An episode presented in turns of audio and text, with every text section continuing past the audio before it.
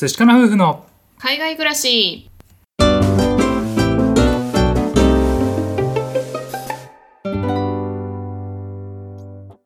こんにちは。寿司かな夫婦のカンナです。あつしです。このチャンネルでは私たち夫婦のこと海外生活のことについて2人で配信しています。はいいつも聞いてくださってありがとうございます。ありがとうございます。今日はですね質問箱にいただいたご質問に回答する回にしたいと思います内容なんですけれどもオーストラリアに留学するか悩んでいるとそういった内容だったんですけれどもそれに対して僕たちの考えをねあのお伝えできればなというふうに思います。はいご質問箱にいただきました。花さんどうもありがとうございます。ありがとうございます。こんにちは。いつも楽しく聞いています。私は東京で働いている34歳女性です。12年働いた会社を辞めてオーストラリアに語学留学に行くことを考えています。安定した職を離れる不安コロナの不安帰国後の再就職など不安が多くて踏み切れません。また独身のため結婚や子供を持つ時期が遅くなることも気になります。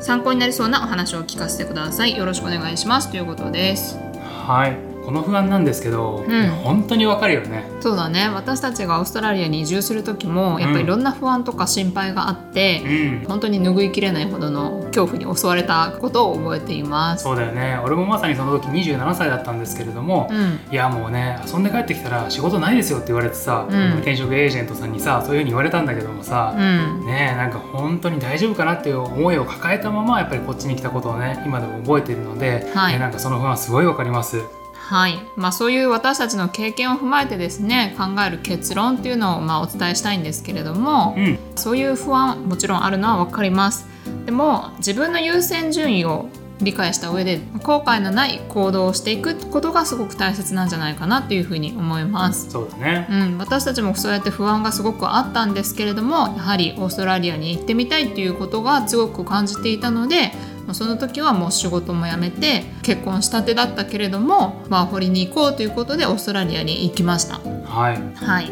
でそれでですねオーストラリアに来てよかったなって思うこととデメリットっていうのもあると思うので留学に対する私たちが感じるメリットデメリットを先にお伝えしたいなというふうに思います。はいじゃあまずねメリットからいきたいなと思うんですけど、うんやっぱね楽しいよね。そうだね 新しい文化とか、まあ、違うライフスタイルとか、まあ、そういうね刺激がたくさんあるのでそういう面ではすごい楽しいなっていうふうに思いました。そうだねあとやっぱり人生経験になるのでなんかね単純に人間力がねすごく上がった気がするね。うん、やっぱ苦労するところもたくさんあってそれをね乗り越えてきたおかげで強くなれた気がするよね。そうだねあとはねやっぱり英語力っていうのももちろん上がりました。はい、やっぱり日日常会話で英語をね普段から使うようになったので日本にいる時に比べてはね断然上がったのではないかなっていうふうに思います。そうだねあとはねこれはまあ人にもよると思うんですけれどもこちらの経験を生かしてね日本に戻った後に転職されてる方もいるのでそういった意味ではねキャリアアップになるかなと思うよね。うん、あとはなんかその選択肢を増やしてフリーランスになったりだとか本当に違う職に改めて挑戦したりだとかそういう勇気をね多分得た人も多いんじゃないかなっていうふうに思います。そうねはい。じゃああとねデメリットの方もねいきたいなと思うんですけれども、うん。まあやっぱねお金かかります。はい、やっぱ留学費用ってそんなに安くないし、うん。オーストラリアは日本よりも物価が高い国なのであの生活するだけですごくお金がかかります。そうだね、うんあとはやっぱりさ日本に帰るってなるともちろん旅費もかかるし、でうん帰った後にさ仕事を見つけて生活をセットアップするまでにもやっぱりねお金がかかるのでお金はねやっぱり切っても切れないかなと思います。はい、なのである程度の貯金をしておいた方がいいかなっていうふうには思います。そうねあとはやはりね花さんも不安に思っている通りですねやっぱり再就職のリスクっていうのはあるかなというふうに思います。はい、まあ、花さんが今どういうお仕事をされてるかはちょっとわからないんですけれどもその職業によっては同じようなレベルで同じような条件で働くっていうのは厳しいこともあると思います。うんうん、なのでどこまで望むかっていうのもあるとは思うんですけれどもやはりそこはリスクは高いんじゃないかなっていうのは一つ言えるかなと思います。はいあとはやっぱりね結婚出産のタイミングが遅れるっていうのはこれはね可能性としてはあるかなというふうに思います。はい、あとはですねコロナが今やはりまだね影響を持ってますので、んねオーストラリアも今のところ国境がねいつ開くのかわからないようななんかそういった状況になっておりますのでこれはねあのチケットを取ったところであやっぱ国境しばらく開けませんみたいなこともありえるので、この辺はねやはりちょっと読めないという意味ではリスクかなというふうには思います。一応その政府としては段階的に開国をしようとしてるんですけれどもまずは国民を優先して対応されているので、うん、旅行者とか留学生っていうのは少しだけ時間がね寄りかかってしまうんじゃないかっていうのもあるので自分の行きたいタイミングで行けないっていうデメリットがあるかもしれません。そうだね。はい。まあ、こんな感じでねメリットデメリット挙げたんですけれども、うん、じゃあどうしたらいいのよって話だと思うんですよね。うん、うん、これはですねあのちょっと冒頭でも言いましたけれども僕たちがねどうしたらいいよっていうのはやっぱり言えないんですよね。うん、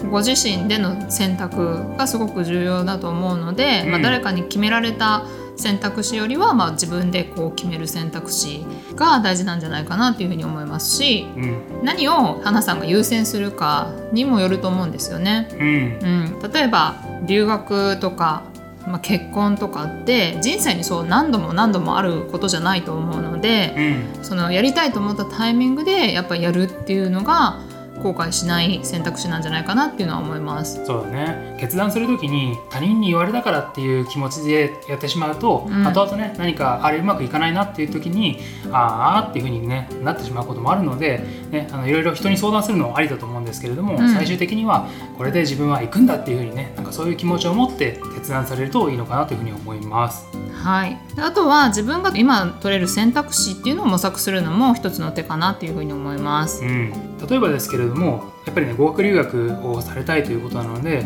えー、語学学校に行って英語を学びたいっていうね気持ちがあるんじゃないかと思うんですけれども、ね、実はあの英語っていうのは日本にいても勉強できたりですとか、うん、ね、あのオーストラリアに来るために学生ビザ取らなきゃって思っていたとしても実は観光ビザで入国してそこからね学生ビザに切り替えるっていう方もね過去にお会いしたことがあったので今ちょっとねできるかどうかわかんないんですけれどもいろんなねやり方があるっていうのもあの頭に入れておくといいのかなというふうには思います。はいまあ、他にこう今花さんが気にされている不安ですとかリスクをどうやって下げるか、うん、っていうことをですね僕たちもちょっと考えてみたんですけれども、うん、まあね、いくつかアイデアがありまして一つは今働かれている会社をですね給食扱いにしていただいてで期間を決めて留学するパターン。これであれば留学もした上で、ね、再就職のリスクっていうのがなくなりますのでこれもねご相談されてもいいんじゃないかなというふうに思います。はい。あとはですね語学留学で今考えてらっしゃると思うんですけれども英語を学びに行くというよりはですね英語を使って何かを学ぶ、うん、うん、こういうのがねこちらではいいんじゃないのっていうふうに言われているので一生懸命ね今のうちに英語力を上げておいて今のご自身がされている仕事のですねステップアップをするとかもしくは転職に向けて何かこう資格を取りたいとかね、うん、なんかそういったことにこの留学の期間というのを使うっていうのもいいんじゃないのかなというふうには思います。はい、あとはですねあの一石二鳥のパターンみたいな感じじゃないんですけれどもあの僕もですねラングイッチエクスチェンジって言ってあの日本語を学びたい人に、えー、日本語を自分が教えてで英語を教えてもらうみたいななんかそういうアプリとかもあるんですけれどもそれでねあの自分で英語を学びながらさらに今から留学したいなっていう先でお友達を作れるとかもしくはそこでねすごいいい人に出会えればもしかしたらその先ねあの人間関係がさらに進むんじゃないかみたいな友達作りがてら英語を伸ばしていくみたいなそういったねやり方もあるんじゃないかなというふうに思います、まあ、あとは留学している方で割と、まあ、こちらで出会った方と恋人まで進展して結婚している友人とかもいるので、うん、まあ、そこもねチャンスがあるのかもしれません。そうね、うんあとはですね今あの12年もね同じ会社で働かれていらっしゃるということなのでそのスキルですとか経験を生かしてもう転職先を見つけた上で海外に行くという手もあるかなというふうに思います。こちらのオーストラリアにもですね日系企業とかもありますし、うん、必ずしも英語がペラペラでないといけないみたいななんかそういうねあの仕事ばっかりではないのでそういった可能性もですね探してみてもいいのかなというふうには思いましたはい。まあ、いろんなその選択肢っていうのはあると思うんですけれども今この時点でやれることっていうのは最低限3つあると思っていまして留学するにせよしないにせよやっておいた方がいいんじゃないかなということがあります。それは1つ目はやはり貯金をしておくこと、うん、これはですね、まあ、将来の生活防衛資金にもなったりもしますし、うん、何かあった時にもこう、ね、仕事が失ってしばらく働けない状況になった時でも生活していけるような貯金があると安心感が増えるのではないかと思います。はい。で次はですね英語力を今のうちに伸ばしておくこと、うん、これはですねやはり海外で生活する上で全く英語を使わないで生きていくっていうのはすごく難しいです、うん、オーストラリアの公用語は英語なので普段の生活でやっぱり英語は欠かせないっていうのもあるので最低限日常会話なりできる程度まで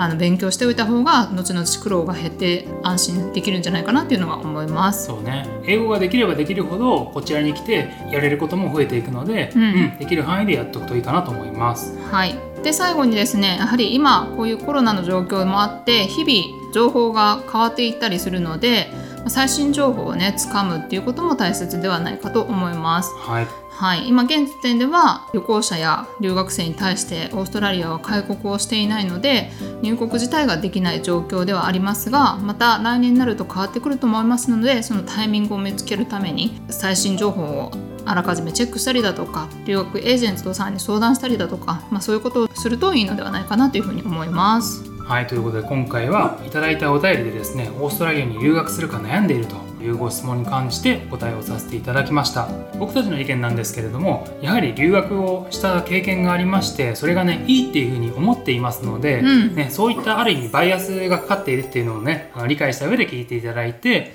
あとはですねいろんな人にこうご相談されるといいと思うんですよね。うん実際に今やってらっしゃる方とか今これから行こうとしてる方とかねそういった方にお話をされるとまたね違った意見とか聞けると思いますし、ね、違った視点もあるかと思いますのでいくつもあるうちの意見としてね聞いていただければ嬉しいなと思います。はい。まあ実際私たちももともとこう日本に帰国する予定で、うん。ワーホリを2年行こうっていうふうに考えた上で結果永住してしまったっていう経緯もありますので、うん、まあ、その将来どうなるかっていうのはちょっと分かんないんだよね。わかんない。ううんなので、まあ、不安はあると思うんですけど、まあ、実際にやってみて後悔しない選択を取るっていうのが、まあ、一番自分にとってはいいんじゃないかなっていうふうに思いますので、はい、花さんもいろんな不安はあると思いますけど、まあ、とりあえずやってみるっていうのも一つの手かなっていうふうに思います。そうねなんか今後ね労働人口が減っていってあの人がね足らなくなるっていう時代が来ますので将来的にね仕事が全くないみたいなことはないんじゃないかなと思います。ただ今の仕事が今後も一生あるかって言われたら誰もわからないわけでそういう意味で、